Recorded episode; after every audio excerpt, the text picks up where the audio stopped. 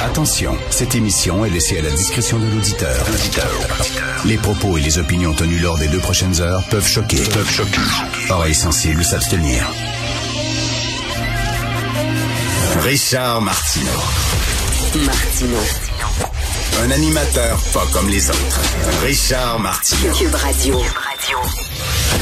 Bon, et si on commençait la journée par parler de cinéma, ça va faire changement. On va avoir des gros sujets importants tantôt d'actualité dans l'émission. Mais je veux vous parler, pardon, de Dune que je suis allé voir hier. Alors finalement, je suis allé euh, voir Dune à reculons. Mon fils voulait tout prix le voir. J'ai dit, OK, on va aller voir Dune. À reculons, pourquoi? Parce que c'est pas le genre de film qui habituellement me fait triper, me font triper. hein. J'aime une certaine un certain genre de film de science-fiction. Euh, J'ai adoré 2000 2001, le titre de l'espace, mais tu c'est un film avec une portée philosophique, spirituelle, métaphysique, quelque chose. C'est un film très profond. là. C'est pas seulement des effets spéciaux diffusés dans l'espace et tout ça. là.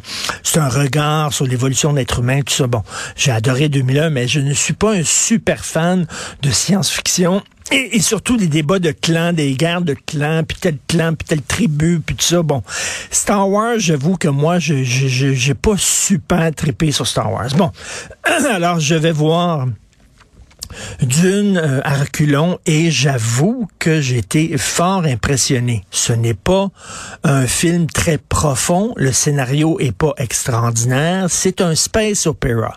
Une fois qu'on se dit ça, c'est un space opera, des guerres de clans dans l'espace avec un empereur, puis il y a The Chosen One, hein, qui est Timothée Chalamet, là, qui est celui qui va, euh, un peu comme Jésus-Christ, celui qui va mener la, la révolte, etc. C'est vraiment, c'est très Skywalker, etc., contre Darth Vader. C'est un peu la même chose. C'est un space opéra, mais dans le genre, tu peux pas avoir mieux.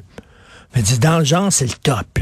Vraiment. Denis Villeneuve est un créateur d'univers, un créateur d'images, un réalisateur exceptionnel, avec un sens de l'image inouï. Vraiment, là. Par exemple, rien qu'un exemple, à un moment donné, vous savez, il y a les fameux vers de terre géants là, qui attaquent, euh, qui attaquent euh, des- les personnages principaux.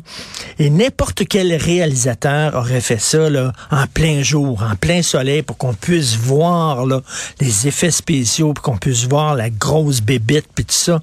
Denis Villeneuve fait ça au crépuscule. Il fait noir, on a un peu de difficulté à voir l'image, et là, soudainement, arrive ce gros verre-là, et c'est magnifique visuellement. Un flash en disant, je vais faire ça en la pénombre. Et toutes les images sont comme ça, au coucher de soleil, au lever de soleil, tout ça. Il n'y a pas une image banale. Chaque image, t'es là, wow! Chaque image est un tableau, une peinture, donc ça dure 2h30. Habituellement, je suis tout le temps en train de regarder ma montre. Après une heure et demie, moi, je perds un peu patience. hein. C'est Woody Allen qui disait, si, si en une heure et demie, t'as pas dit tout ce que tu avais à dire, t'es un mauvais cinéaste. Woody Allen dit ça. Euh, après une heure et demie, habituellement, je regarde ma montre. Et là, non. J'étais vraiment fasciné par l'univers de Denis Villeneuve. Donc, je vous le conseille. Allé le voir en IMAX. Super gros, méga écran. Et ça vaut vraiment la peine. Mais pour aller au cinéma, j'ai traversé la ville de Montréal encore en auto. Christique, c'est sale. Christique, c'est sale. Ça n'a pas de maudit bon sens. Et là, je comprends que, bon, ça prend des règlements, ça prend un maire ou une mairesse ferme et tout ça, mais c'est chacun de nous, là. C'est chacun de nous. Tu vas à Québec, c'est pas sale comme ça. Je comprends qu'il y a moins de gens à Québec, c'est correct. Il y a peut-être moins de poches de pauvreté, c'est correct. Mais tu sais, il y a un respect. Les gens à Québec aiment leur ville.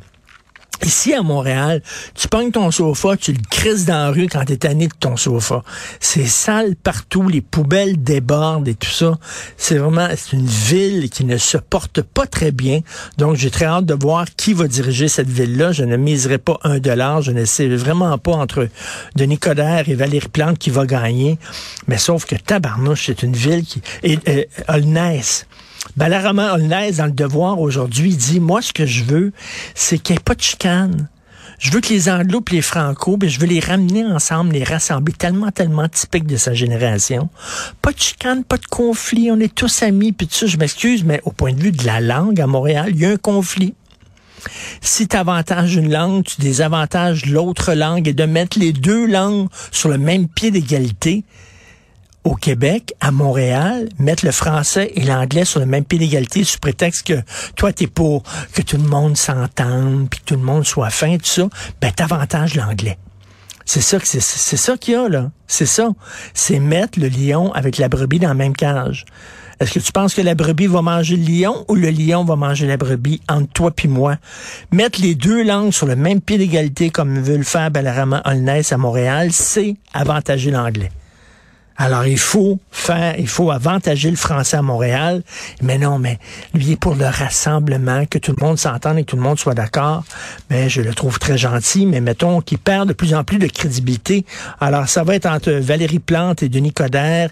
Faites vos jeux, rien ne va plus.